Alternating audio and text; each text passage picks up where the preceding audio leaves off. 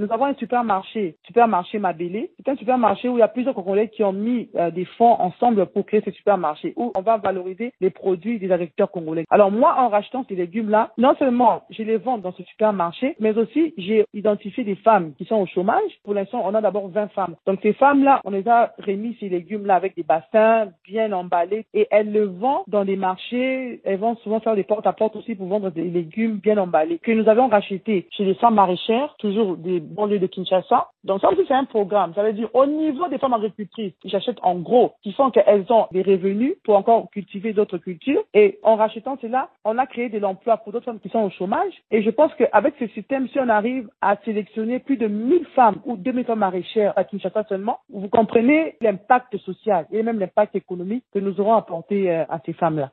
Vous êtes euh, un des enfants de papa et maman Olangui.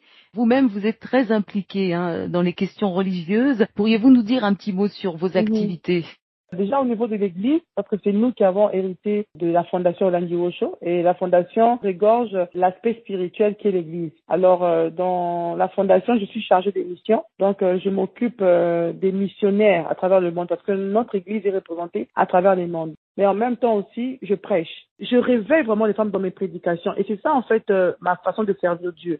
L'Église ne doit pas endormir les femmes. Non. L'Église doit réveiller les femmes et les pousser au travail, les pousser à aller en politique, les pousser à être entrepreneurs, les pousser à être des femmes d'affaires. C'est ça mon message.